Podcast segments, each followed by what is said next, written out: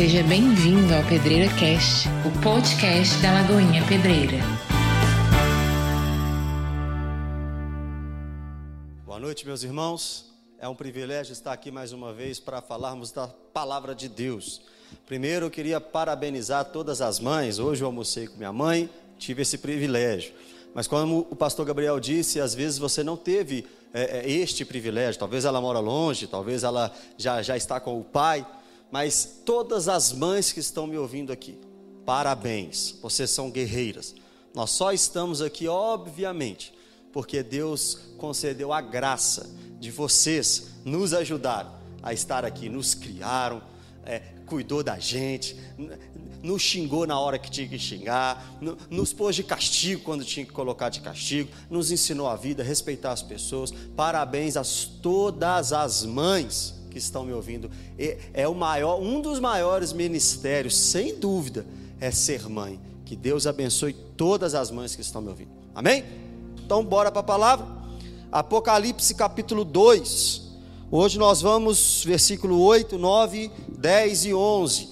Pastor Gabriel, domingo passado, na noite de ceia, pregou sobre a igreja de Éfeso, a igreja que tinha doutrinas, a igreja que perseverava nas doutrinas, mas que tinha esquecido o maior mandamento, tinha esquecido de amar a Deus sobre todas as coisas, ela tinha esquecido o primeiro amor. Agora nós vamos para a segunda igreja do Apocalipse, a segunda igreja do Apocalipse, das cartas do Apocalipse, Éfeso, Esmirna, Pérgamo, Tiatira, Sardes, Filadélfia, Laodiceia. A segunda é Esmirna, aquela em que a Bíblia traz e a, a, os estudos trazem como a pobre e atribulada. Nós temos muito a aprender com a igreja de Esmirna. A igreja de Esmirna recebeu elogios da parte do Senhor Jesus. A igreja de Esmirna, é, é, ela e Filadélfia, somente as duas que recebem apenas elogios da parte de Deus. Vamos ver o porquê que elas receberam, ela, né, a, a, igreja de Esmirna, vamos ver porquê que ela recebeu apenas elogio. Vamos ver como era o andar desta igreja e vamos tentar trazer para nós é, aprendizado, ensinamento. E se nós não estamos como a igreja de Esmirna, a minha oração é que ao final deste culto, ao final desta pregação, que nós possamos ser como a igreja de Esmirna, se assim o Senhor Jesus permitir.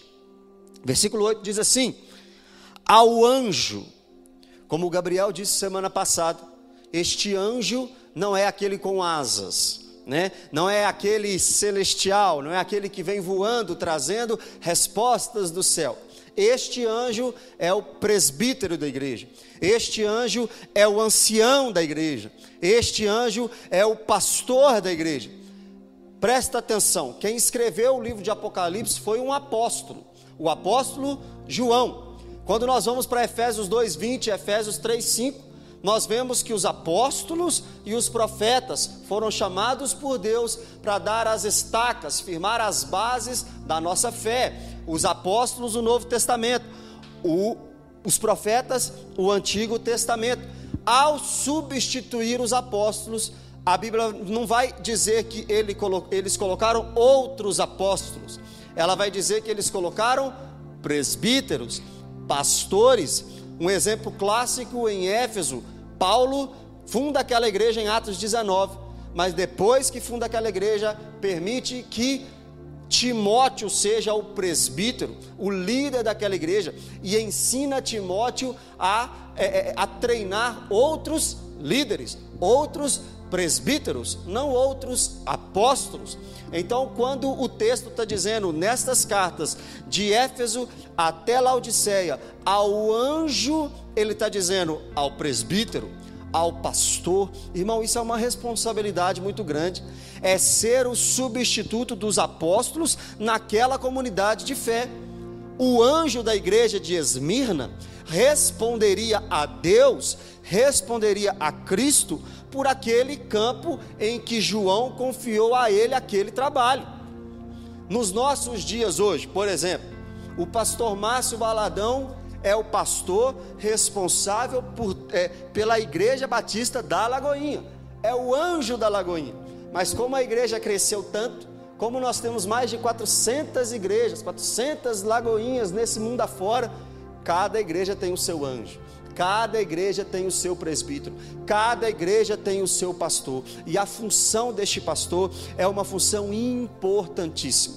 Não quer dizer que este pastor é a pessoa mais importante da igreja, não quer dizer isso, mas eu tenho certeza que sobre ele, sobre as costas dele, sobre a consciência dele, pesa uma responsabilidade muito grande a responsabilidade de levar o rebanho até o dia em que o verdadeiro pastor voltará para buscar as igrejas.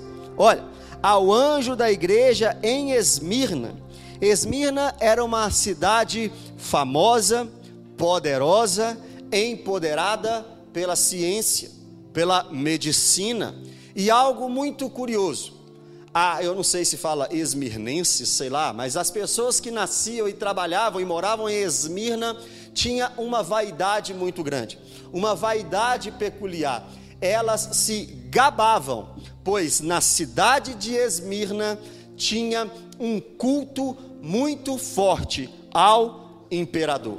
Era uma cidade que se gabava da sua ciência, da sua inteligência, da sua medicina, os seus campos medicinais eram grandes e elas se gabavam, porque eram um exemplo de adoração, mas não um exemplo de adoração a Deus, um exemplo de adoração ao imperador. Eu comecei a mensagem dizendo que a igreja de Esmirna só recebe elogio, e agora eu estou dizendo que em Esmirna tinha culto ao imperador, mas não eram os crentes, não eram as igre a igreja de Esmirna que adorava o imperador. Quem adorava o imperador eram os ímpios daquela cidade. Mas no meio dos ímpios daquela cidade tinham os sete mil que não se dobraram a Baal. Tinham aqueles homens e mulheres que não se compactuaram com a cultura maligna de adorar a outros homens e não depositavam a sua confiança no imperador, não depositavam a sua confiança em Domiciano, não depositavam as suas confianças em homem algum, de governo algum. Esses, os crentes da igreja de Esmirna, mesmo no meio de um lugar apóstata, mesmo no meio de uma cidade idólatra, eles continuavam firme na doutrina dos apóstolos, no partir do pão, na comunhão e na oração. Eles adoravam ao único Deus verdadeiro, ao único que é digno de receber a honra, força, glória, todo o poder, aquele que está em assentado em um trono e ouvindo dos seres viventes e dos vinte e quatro anciãos: Santo, Santo, Santo, tu és digno de toda honra, de toda glória, de todo louvor. Este era o alvo de adoração da igreja, dos crentes de Esmirna. Ó, ao anjo da igreja em Esmirna, escreve Irmão, essa palavra escreve me fez refletir uma coisa. Presta atenção. Apocalipse capítulo 1, o texto vai começar dizendo que toda a revelação, 22 capítulos, 404 versículos, todo o livro do Apocalipse foi uma revelação do Senhor Jesus para o anjo entregar a João, para que João entregue aos anjos da igreja. Já brincou de telefone sem fio? Isso dava um problema. Porque quando o cara que surgiu com a notícia ia passando, ia passando, ia passando, quando chegava lá na ponta do telefone sem fio, a notícia já era totalmente diferente. Será que isso poderia é, é, ser, é, é será que isso poderia acontecer com a palavra inspirada por Deus? É óbvio que não. Então, sabendo a limitação humana, sabendo que a, a, o homem é limitado, o anjo Deus, Cristo, entrega a mensagem para o anjo dele. O anjo dele desce e entrega a João. João pega essa mensagem, tem que escrever e, e, e passar a mensagem para outros líderes. Então ele escreve para ficar bem documentado.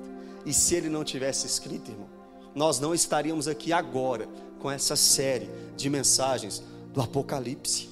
Mas como Deus é soberano, como Deus é grande, como Deus é tremendo, e sabendo que as igrejas do primeiro século precisavam ser abençoadas por João, que a igreja do primeiro século precisava ser abençoada pelas palavras de Cristo através de João, ele manda escrever, porque não só aquelas igrejas seriam abençoadas, mas também a Lagoinha Pedreiro e todos aqueles que ouvirem essa mensagem estão sendo abençoados, porque as igrejas, de fato, Éfeso, Esmirna, Pérgamo, Filadélfia, Laodiceia, todas essas igrejas, Sardes, todas elas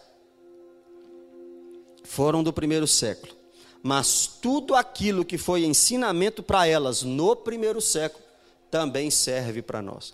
Escrever significa que Deus está no controle da história, discipulando, ensinando, catequizando todo o seu povo em toda geração, com todos os povos, línguas e nações. Deus tem um povo, a igreja, né, que a gente gosta de dizer, a igreja invisível. Em todo mundo Deus tem o seu povo. Em todo mundo Deus tem sua noiva. Em todo mundo Deus tem sua igreja, como nós já estudamos aqui, a chamada Nova Jerusalém, que habitará no novo céu e na nova terra. Apocalipse 21 e Apocalipse 22. Nós estaremos para sempre com Deus. Mas enquanto nós não chegamos lá, no novo céu, enquanto nós não chegamos na nova terra, nós estamos aqui e precisamos de orientação. E precisamos de ensino. É por isso que essas igrejas serviram no primeiro século para exemplo para nós hoje. Ao anjo, ao líder da igreja, João, leve essa carta envia esta carta, porque eu preciso ensiná-los lá, mas eu sei que 10, né, hoje é 10 de maio de 2020, a Lagoinha Pedreira também precisaria aprender com Apocalipse capítulo 2, versículo 8 até o versículo 11. Está escrito Jesus não venceu as tentações lá em Mateus capítulo 4, citando Deuteronômio capítulo 8, dizendo: está escrito, está escrito, está escrito. Então o que eu vou dizer para você aqui hoje, meu irmão, não é da minha cabeça. O que eu estou dizendo aqui hoje para vocês não é a decisão do conselho pastoral da igreja, Lagoinha Pedreiro, não é a decisão do pastor Márcio, é o que está escrito, porque João ouviu do anjo, escreve e passa ao anjo da igreja de Esmirna. E olha só a continuação. Ao anjo da igreja de Esmirna escreve: Estas coisas diz o primeiro e o último. Quem é o primeiro e o último? Nós estamos acostumados com alfa e ômega. És o alfa e o ômega, princípio e o fim. És o ar que eu respiro, és tudo para mim. No Novo Testamento, Jesus, ele se apresenta como o primeiro e o último. Ele se apresenta como o alfa e o ômega, a primeira letra do alfabeto grego e a, e a última letra do alfabeto grego. Mas lá em Isaías, nós já temos essas palavras, essa expressão, esta frase sendo citada pelo para o próprio Deus. Iavé, o grande Deus, YH, WH, já era conhecido desde o Antigo Testamento como o primeiro e o último. Salmo 103, versículo 19, Deus diz que Deus está no controle de todas as coisas. Salmo 115, como foi lido aqui, também diz que Deus está no controle de todas as coisas. Jó 42, versículo 2 vai dizer: Bem sei que tudo podes, e nenhum dos seus planos pode ser frustrado. Irmão, se esse Deus, que é o primeiro e o último, que pode tudo, que não pode ter nenhum plano frustrado, se esse Deus não é soberano, e se esse Deus não está acima de tudo e acima de todos, quem está? Se Deus não está com a mão governando todas as nações, se Deus não está com as mãos governando todo o povo, eu pergunto para você: quem está? A nossa segurança, uns confiam em carro, outros confiam em cavalo, mas a nossa confiança, a nossa segurança está em Deus, porque Ele é o primeiro, Ele é o último, e o que está sendo escrito para a igreja de Esmirna foi escrito por um homem. João escreveu lá com seu grego, lá na ilha de Patmos, mas quem revelou foi o primeiro e o último. Se você não gosta de mim, se você não dá crédito ao que eu prego, se você não dá crédito àquilo que eu falo, isso não importa. O que importa é que você valorize a palavra de Deus, porque o que está sendo falado nesta noite e o que está sendo pregado nesta igreja durante todos esses anos da Lagoinha Pedreira é ensinamento daquele que é o primeiro e daquele que é o último.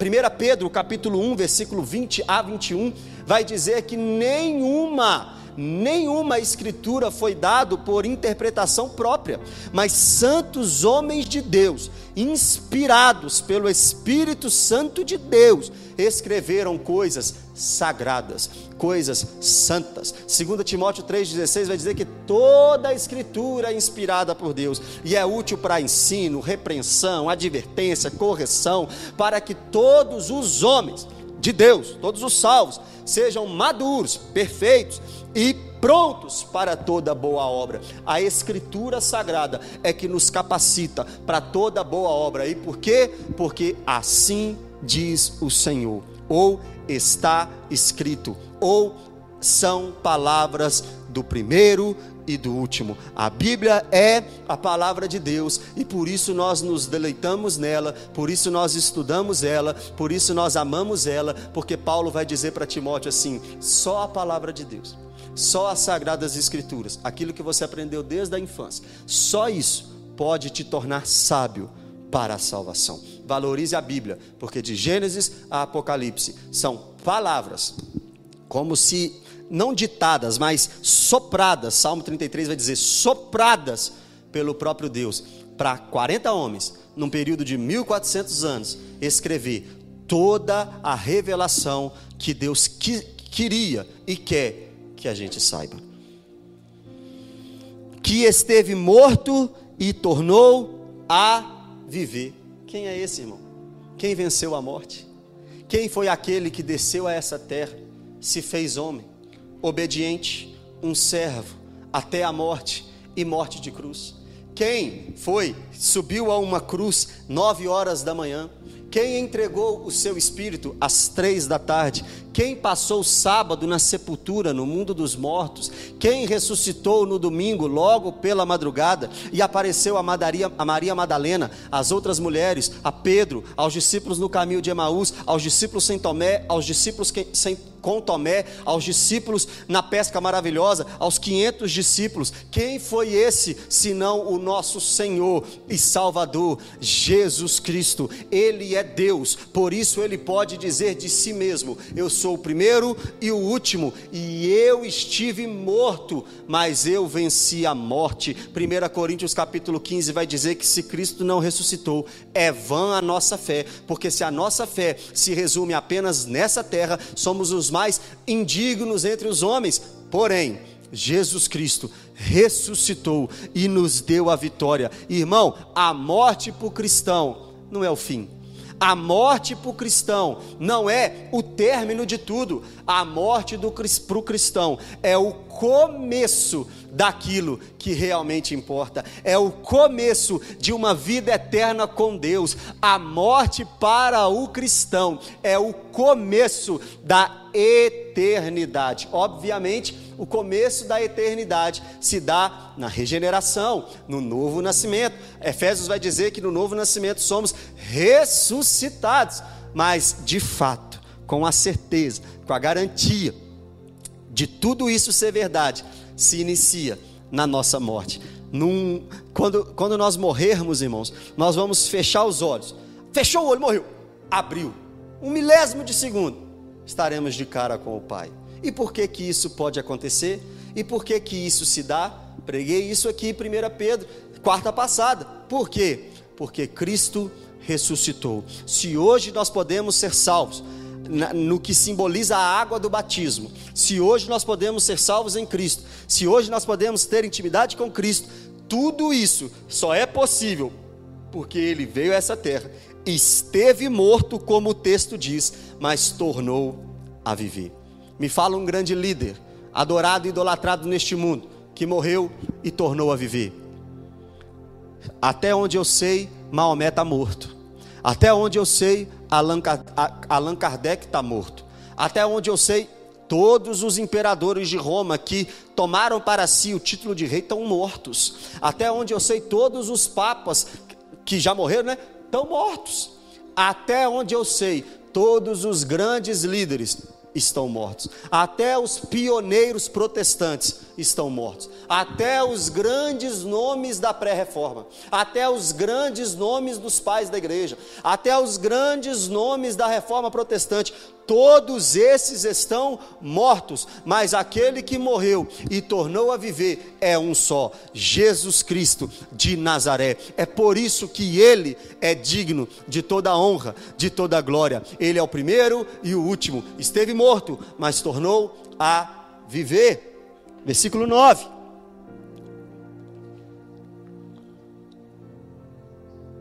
Conheço a tua Conheço a tua tribulação. Qual que era a tribulação dos irmãos de Esmirna? Era uma conta de luz que eles não pagavam? Era a namorada lá que não queria mais namorar com o fulano lá? Era é, é, é, é, o time que perdeu a final do campeonato? Essa era a tribulação dos irmãos de Esmirna? Não. Essa, é as, essa, nas muitas vezes, são as nossas tribulações. Aquilo que a gente acha que é tribulação. Mas eles, os irmãos de Esmirna, estavam sendo perseguidos pelo próprio imperador, porque a lei era: adore ao imperador como Deus. Eles fizeram o que? Só há um Deus. Ouça, ó Israel, o Senhor é um. Só há um Deus. Não há vários deuses. Então, eu não posso adorar o imperador, porque ele não é Deus. Irmão, sabe, sabe o que isso nos lembra? Ananias, Misael e Azarias. Ajoelha para a imagem. Eu não vou ajoelhar, só há um Deus. E fique sabendo, ó rei, que se o Senhor quiser, ele nos salva da fornalha. Mas se ele não quiser, continuaremos fiéis a este Deus. Quando o império persa vence a Babilônia. A partir ali no finalzinho de Daniel capítulo 5. No Daniel capítulo 6, tramam para Daniel. E o, o, o, o, rei persa diz: agora só pode fazer orações a mim. Só pode orar a mim. O que, que Daniel faz? Se prostra? Claro que não. Continua orando três vezes ao dia, mesmo que isso é, é, fosse levá-lo à cova dos leões, porque quem sabe o Deus que adora não se prostra a ídolos. Quem sabe que adora o Deus verdadeiro não negocia isso. Lembra a música? Eu queria ver a coragem, o amor, a firmeza e vontade, a fé e devoção da igreja do tempo de Paulo, de Pedro e João. Olha essa, que enfrentaram a fúria de Roma, mas nunca negaram sua fé de cristão. É um exemplo para nós. Irmão, hoje nós nos prostramos a qualquer coisa. Hoje nós nos rendemos a qualquer ídolo. Hoje nós nos dobramos diante de qualquer pessoa, de qualquer líder, de qualquer pastor, de qualquer patrão, de qualquer, qualquer coisa vira o nosso Deus.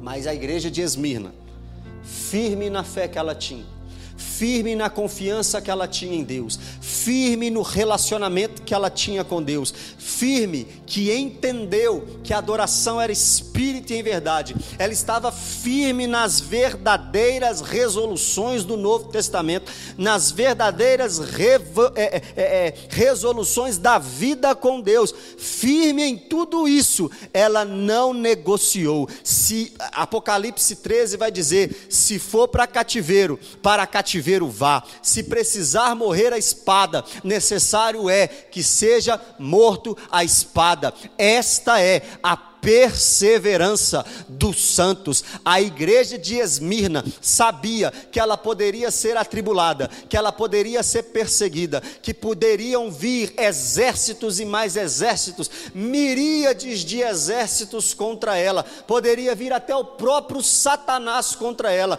poderia vir o anticristo contra ela, poderia vir o falso profeta contra ela, poderia vir o imperador Domiciano contra ela, mas ela não negaria o seu relacionamento com Deus, porque de fato ela conheceu o verdadeiro Deus. E quem conhece o verdadeiro Deus não se dobra à regra humana. Quem conhece o verdadeiro Deus não troca, não troca a adoração ao verdadeiro Deus, mesmo que esteja diante da morte. E Jesus disse: Eu conheço sua tribulação. Irmão, nós somos é, adeptos, nós cremos na ideia de que Deus criou as coisas e continua no governo de todas as coisas. Salmo 34, versículo 15, vai dizer: Os olhos do Senhor estão atentos aos justos, e os ouvidos do Senhor estão atentos para ouvir o clamor do seu povo. Deus conhece a tribulação da igreja de Esmirna. Deus sabe o que aquele povo está passando. Você está passando por tribulação pelo nome de Cristo? Você está passando por dificuldade pelo nome de Cristo? Deixa eu te falar, Ele sabe, Ele conhece, Ele não perdeu o controle da situação. Ele está lá de cima hoje, usando a minha vida para falar para você assim: conheço a tua tribulação conheço as tuas dificuldades, eu sei o que, que você está passando. A Bíblia diz: bem-aventurados os perseguidos por causa da justiça, porque deles é o reino dos céus. Bem-aventurados serão vocês quando vos injuriarem e mentindo disserem todo mal contra vós. Alegre e regozije-se, porque é grande o vosso galardão nos céus, porque assim também perseguiram os profetas que vieram antes de vocês. A Bíblia vai dizer que todos que quiserem viver uma vida piedosa, todos que quiserem viver uma vida piedosa sofrerão perseguições. Jesus está dizendo para a igreja de Esmina assim: Eu sei que vocês estão perseguidos, eu sei que o imperador está no cangote de vocês, eu sei que o imperador quer matar vocês, eu sei que o imperador está com. É, é, rangendo os dentes de raiva, de ódio, porque vocês não se prostram a eles, porque vocês não adoram a Ele. Eu sei disso, eu te conheço e eu sei que você está passando por isso. Irmão, isso é um alívio para nós. Você está passando por perseguição pelo nome de Cristo, pela vida de Cristo, pela obra de Cristo. Ele sabe, ele conhece e ele está cuidando de você. Conheço as tuas tribulações, a tua pobreza, mas tu é rico. Presta atenção. Sabe o que estava acontecendo naquela época? Na igreja de Esmirna era assim: adora o rei, vou adorar não. Então você vai ser perseguido. Que eu seja perseguido, tem problema não. Ah, é? Não vai adorar o rei, não? Vou não. Então eu vou tomar sua casa. Então eu vou tomar seu carro. Então eu vou tomar suas posses. Alguns aqui de fato eram pobres de nascença. Igual nós, irmão. Nós, alguns de nós, igual eu, sim, nós somos pobres de nascença. Mas tem outros que tinham poderes, que tinham dinheiro, que tinham bens, mas como não adoravam os reis, como não adoravam o imperador, o poder do império, o império romano tomava os seus bens. Irmão, imagina se a moda pega. Imagina se isso acontece no Brasil. Mas vocês lembram no Apocalipse da marca da besta? Que não vão poder comprar nem vender. É, é, todos aqueles que tiverem a marca da besta, marca na mente, marca na fronte. Ou seja, se a sua ideologia for como a da besta, como a do anticristo, você vai poder negociar. Mas se a sua ação e a sua mente for como a de Cristo, você será rejeitado, você não vai ter acesso à sociedade, você não vai ter lugar na sociedade. Já parou para pensar nisso? A gente fica assim: ai, como é que vai ser no dia do anticristo? Ah, como é que vai ser quando esse homem surgir? Mas a igreja de Esmirna já passava por isso.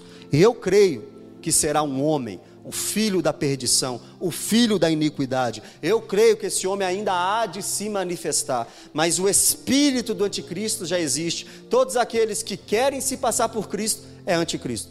Todos aqueles que vão contra os ensinos de Cristo da palavra são anticristos. Este povo já estava passando pela ação do espírito do anticristo. Se você não adorasse o imperador, se você não adorasse o rei, se você não adorasse é, Domiciano, se você não entrasse no sistema, você perdia os seus bens. Imagine, irmão, sua casinha. Alguém, um, o Estado Islâmico, vamos supor, chega para você e fala assim: adora Alá. Adora Maomé. Ah, não, nós vamos adorar, não. Então você vai ser expulso da sua casa. Irmão, isso é só para fiel. Isso é só para verdadeiro. Só verdadeiro que continua numa situação dessa.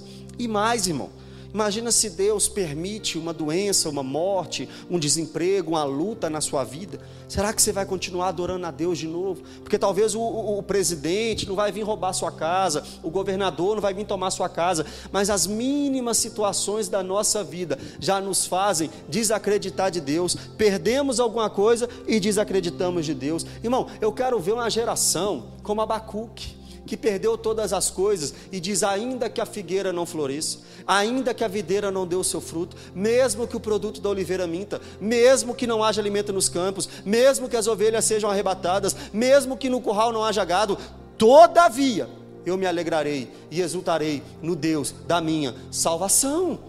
Joel passou pela crise em Israel do cortador, do migrador, do destruidor e do devorador, mas continuou firme em Deus. Ah, irmão, as músicas que dá vontade da gente cantar, de, de, de entregarmos tudo, e se perdermos tudo, continuaremos firmes com Deus. Olha o que, que o texto diz: Eu sei da sua pobreza, porque eu sei que os homens perversos estão tirando os seus bens só porque vocês continuam fiéis a mim. Porém, para comigo, você é rico. Sabe quem que é bem-aventurado, irmão? Bem-aventurado é aquele que ajunta tesouro no céu. É pecado ser rico? Claro que não. A Bíblia diz que aquilo que o homem plantar, ele vai colher. Você trabalhar cedo, acordar cedo, correr atrás, ser honesto, talvez você fica rico na vida. Não é pecado. Só que a maior riqueza é aquela que não pode ser vista aqui na terra. O homem mais rico do mundo não é Bill Gates, não é dono da Claro, não é não sei quem, não é o homem mais rico da terra é aquele que tem a certeza da sua salvação e sabe que vai morar eternamente com Deus. O maior rico dessa terra não é aquele que ajunta os seus celeiros e coloca toda a sua, é, a sua colheita lá, a sua colheita, não, porque esse vai ouvir pobre, é louco, essa noite pedirão a sua alma. Não, mas o maior rico dessa terra é aquele que já se desprendeu de todos os bens, já se desprendeu de todos os status, já se desprendeu de todas as honrarias humanas e só está esperando a grande e poderosa volta do Senhor para se reunir com Ele nos ares e de fato tomar posse daquilo que importa, a vida eterna. Os irmãos de Esmirna estavam pobres, porque não estavam adorando o rei, então tomavam tudo deles, mas para com Deus eles eram ricos. Para com Deus, eles eram ricos. Conheça a tua tribulação, conheça a tua pobreza e conheço a blasfêmia. Ó, para você ver, eles estavam sendo perseguidos, eles estavam sendo empobrecidos e eles estavam recebendo blasfêmias. Para ser cristão em Esmirna, você tinha que estar preparado para ser pobre, perseguido e mal falado. Irmão, essa é a história da igreja, irmão. A história da igreja é crente, pobre, perseguido e mal falado. Todas as eras da igreja. Em todo Israel, antes, irmão, desde Abraão. Quando Abraão saiu lá de Arã, Ur dos Caldeus, chegou em Arã, o pai morreu, foi chamado. Dali para frente, irmão, o negócio bagunçou tudo. Perseguição atrás de perseguição. É luta atrás de luta. É confusão atrás de confusão. Você é crente, então você está acostumado com perseguição e acostumado com pessoas falando mal de você, mas pela causa, por Cristo, não é porque você comprou e não pagou, não é porque você é um pilantra, não é porque você é um sem vergonha no bairro, é porque você está falando daquele que o mundo odeia. A Bíblia mesmo diz: olha, se, se, se perseguiram o rei de vocês, vão fazer com vocês também. Se odiaram a mim, odiarão a vós outros. Eles estavam sendo mal falados na, na, na região. E mais, essa blasfêmia também era contra o Filho de Deus, também era contra o Espírito de Deus, também era contra Deus Pai. Uma coisa é alguém falar mal de mim, uma coisa é alguém falar mal do seu líder, outra coisa é alguém falar mal de Deus. Você tem uma esposa? Então pensa comigo, se alguém falar mal de você, tudo bem. Mas imagina se alguém falar mal da sua esposa. Pior, imagina se alguém falar mal de um filho seu. Imagina se alguém bate no seu filho. Imagina se alguém bate na sua mãe. Imagina se alguém bate na sua esposa. Você ficaria irado, não ficaria irado? Você poderia ser perseguido, pobre e ser caluniado. Mas não mexe com quem você mais ama, não. Assim é o ser humano. Agora imagina essa igreja de Esmirna. Perseguida, empobrecida, caluniada e ainda ouvia homens falando mal do Criador de todas as coisas. Que na minha visão, na visão do crente, na visão do, na minha visão, para o crente, Jesus tem que ser a pessoa mais amada. Então, eu imagino que quando Jesus é ofendido, quando Jesus é caluniado, você fica irado, você fica triste, você fica chateado. Imagina o que, que esses irmãos dessa igreja passavam, meus queridos. As blasfêmias vinham de quem? Olha, dos que a si mesmos se declaram judeus e não são, sendo antes sinagoga de Satanás. Outro dia eu fui chamar um irmão de hipócrita, o irmão achou ruim de comigo. Outro dia a gente vai, outras vezes a gente pode chamar o irmão de falso, de mentiroso, o irmão acha ruim. Mas Jesus chamou alguns de sepulcro caiado, Jesus chamou de raça de víboras, Jesus chamou de hipócritas, e aqui Jesus usa um termo pesadíssimo. Esses que estão caluniando, blasfemando, falando mal de vocês e do meu espírito, são sinagogas de Satanás. Sabe o que é sinagoga? É um lugar onde, no mínimo, dez homens se reúnem para estudar a lei de Deus. Seria um lugar onde teoricamente, não como o tabernáculo, não como a tenda de Davi, não como o templo de Salomão, mas um lugar onde teoricamente a presença de Deus estaria através dos escritos sagrados. Sabe para quem que era isso? Era para judeu. Judeu, o povo que achava que era salvo só por ser filho de Abraão. Jesus está dizendo: esses que estão perseguindo vocês, eles acham que são meu povo eles acham que são filhos, é, que por ser filho de Abraão na carne, tem moral comigo. Eles acham que eles podem fazer o que quiser porque estão com a razão. Só que na verdade, este povo que acha que é meu povo, que acha que está certo, que acha que está com a razão, que acha que é descendente de Abraão e que acha que é salvo exclusivista, este povo, na verdade, é sinagoga, habitação morada de Satanás. Irmão, você já viu alguém que se acha muito crente? Você já viu alguém que se acha o, o, melhor, o poderoso? Você já viu alguém que acha que tem intimidade com Deus? Cuidado! Esse alguém pode ser sinagoga de Satanás, pode ser habitação de demônios. Quanto mais perto de Deus você está, quanto mais você conhece a palavra, quanto mais você se aproxima de Deus, mais humilde você tem que ficar mais é, é, embaixo você tem que ficar. Imagina alguém que se aproxima de Deus. Irmão, quanto mais você aproxima de Deus, mais você vê sua pequenez. Quanto mais você se aproxima de Deus, um ser perfeito, mais você reconhece a sua limitação. Esses homens se achavam tão perto de Deus que eles se achavam melhores que todos. Só que na verdade eles eram sinagoga de Satanás. Cuidado, meu irmão. Você pode estar tá achando que é de Deus. Você pode estar tá achando que é do povo. 1 Coríntios capítulo 10 vai dizer: aquele que pensa que está de pé, cuidado para que não caia. Esse contexto vai dizer que Deus tirou muitos israelitas, cuidou de todos no deserto, mas Deus não se agradou da maioria deles. Motivo pelo qual apenas Josué e Caleb, dos que saíram do Egito, entraram na terra prometida. Irmão, esse texto de 1 Coríntios capítulo 10 é forte demais. Ele diz que Deus não se agradou da maioria deles. Imagina se Deus passar uma peneira na lagoinha pedreira, hein? Será que Deus está se agradando da maioria de nós? Se Deus passar uma peneira na igreja batista da Lagoinha, será que Ele está se agradando da maioria? Se Deus passar uma peneira, diz que tem 50 milhões de evangélicos no Brasil, e se a peneira passar? Eu acho que não fica nem um milhão. Talvez estou exagerando, mas ah, o número é quase isso mesmo. E se Deus não se agradar da maioria? E se a maioria achar que é templo do Espírito Santo, mas na verdade é habitação de Satanás, é sinagoga de Satanás? Misericórdia. A igreja de Esmirna teve que passar pelo falso povo de Deus.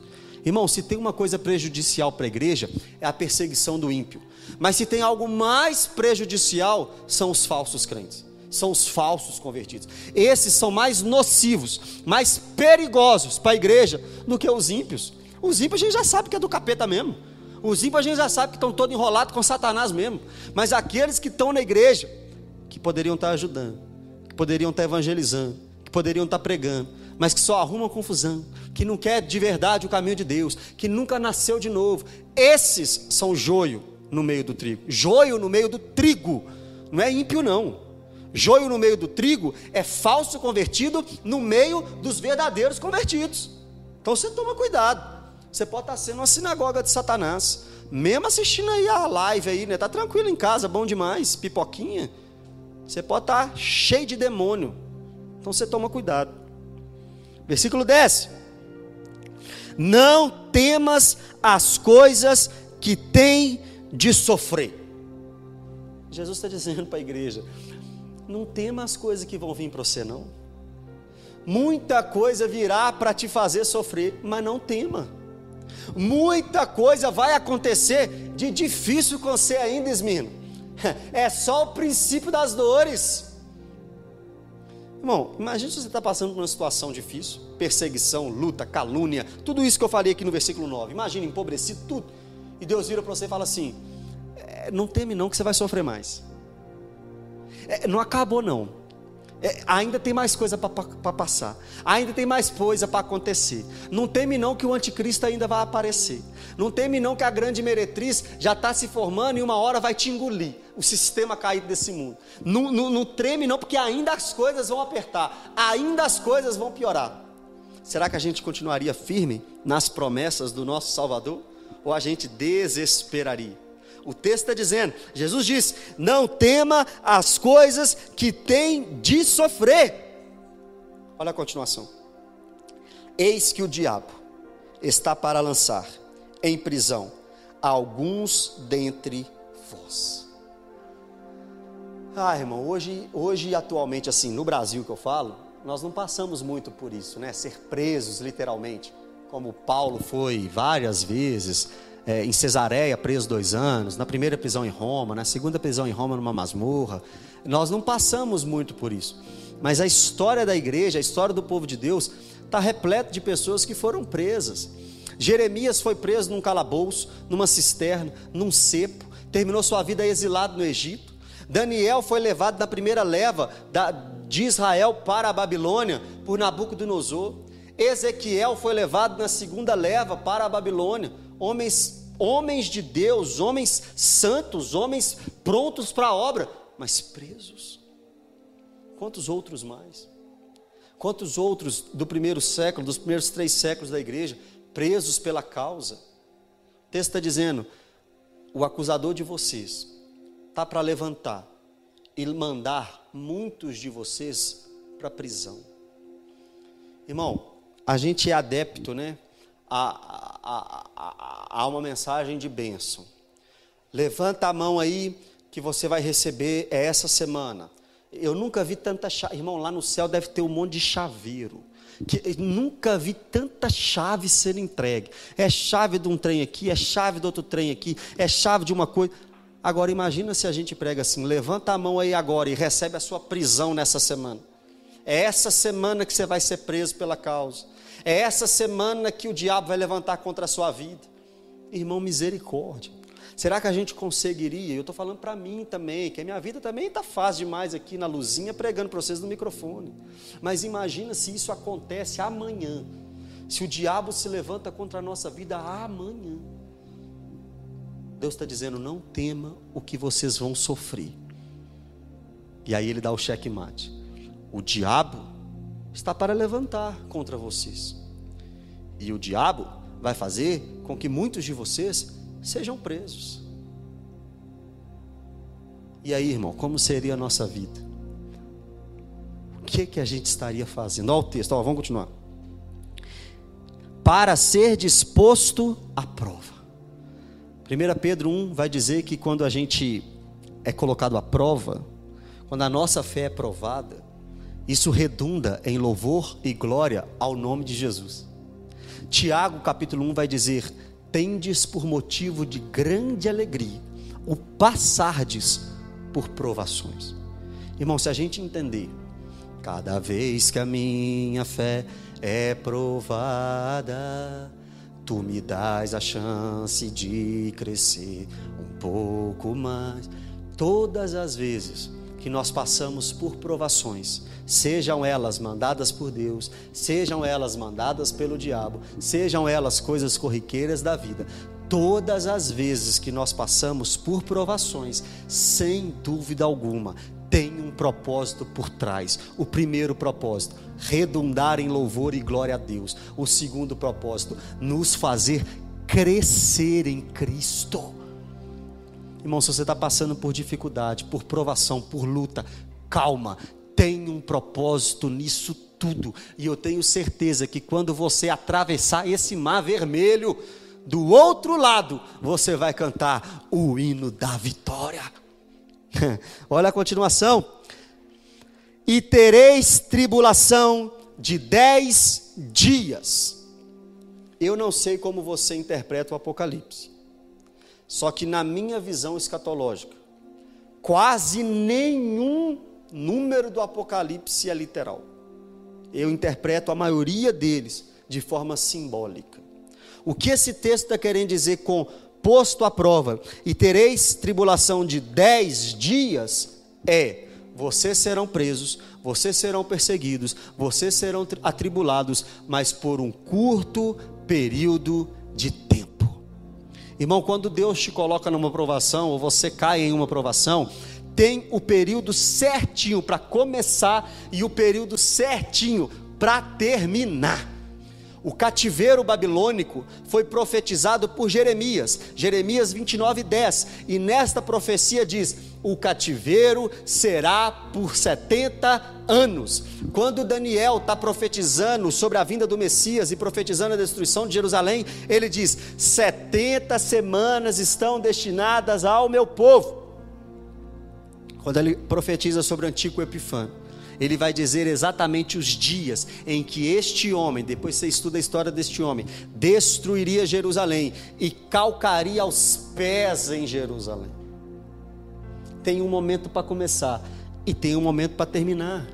E quando terminar, você vai poder dizer como os irmãos indo para Jerusalém, no salmo de romagem, no salmo de caminhada, igual eles disseram: quando o Senhor restaurou a sorte de Sião, ficamos como quem sonha. Nosso bo nossa boca se encheu de riso, nossa língua se encheu de júbilo. Então se ouvia entre todas as nações: grandes coisas fez o Senhor por esses. Com efeito, grandes coisas fez o Senhor por nós. Por isso estamos alegres. Restaura, Senhor, a nossa sorte, assim como as torrentes do Negueb, aqueles que saem semeando com lágrimas, com júbilo ceifarão.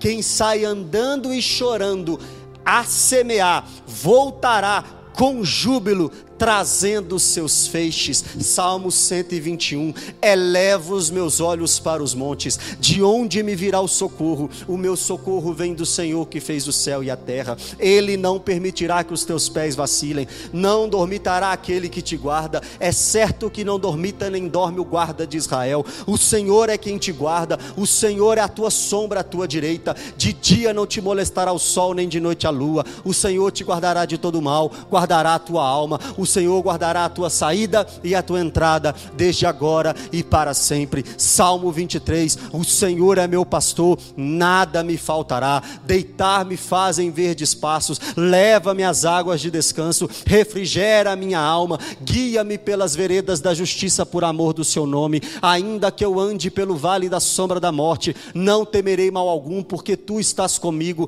a tua vara e o teu cajado me consolam. Preparas uma mesa perante mim na presença dos meus inimigos, unge a minha cabeça com óleo e o meu cálice transborda. Certamente que a bondade e a misericórdia me seguirão todos os dias e habitarei na casa do Senhor para sempre. Salmo capítulo 40. Esperei com paciência no Senhor, ele se inclinou para mim e ouviu o meu clamor, tirou-me de um lago horrível, de um charco de lodo, pôs meus pés sobre uma rocha e firmou os meus passos. Você pode ser atribulado, você pode ser perseguido, você pode ser blasfemado, você pode ser injuriado, caluniado, mas deixa eu te falar, essa perseguição é por um curto período de tempo, um período de dez dias, e aquele que começou a boa obra vai te segurar, vai te firmar e vai fazer com que você atravesse esse mar e lá do outro lado, quando acabar a dificuldade, quando acabar a tribulação, tribulação, você vai levantar como Maria e vai cantar: A minha alma engrandece ao Senhor e o meu espírito se alegra em Deus, meu Salvador. Aí o conselho. Parte C ou parte D do versículo 10. Ser fiel até a morte, e dar-te-ei a coroa da vida. Ô oh, meu irmão, a palavra de Deus faz a gente emocionar. Hoje eu assisti um filme tão bonito. Falei o nome do filme aqui, até esqueci. É. Como é que é? O Milagre da Cela 7. Um filme muito bonito. Mas eu não fiquei tão emocionado. Eu não fiquei tão tocado. E nem, e nem tão apaixonado como ao recitar esses salmos aqui. Sem dúvida alguma, a palavra de Deus tem um poder muito maior. Por que, que eu não creio no Alcorão?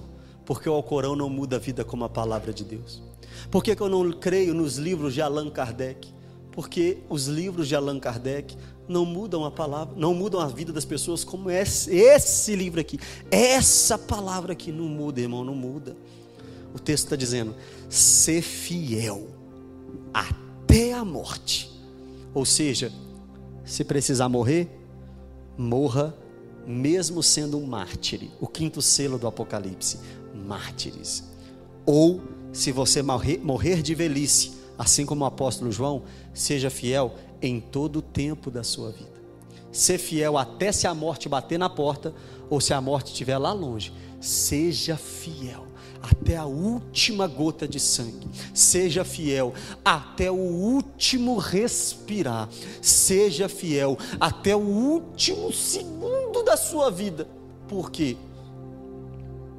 Porque eu dar-te-ei a coroa da vida. Coroa em Esmirna era um pedaço da cidade que era como se fosse um monumento de coroa. E por causa disso, para os atletas, eles davam coroas de flores como prêmio de vitória.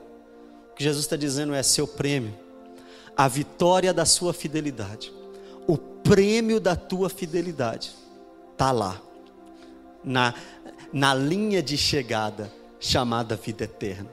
Seja fiel até a morte. Aí quando você morrer, você vai ver o seu prêmio, o seu galardão, o sorriso de Cristo, o abraço de Cristo e as recompensas do céu. Lindo céu, onde nós iremos morar com Cristo. A nova Jerusalém, onde nós é, a, a, o novo céu e a nova terra, onde nós iremos morar com Cristo. Irmão, vale a pena ser fiel até a morte. E vamos receber a coroa da vida.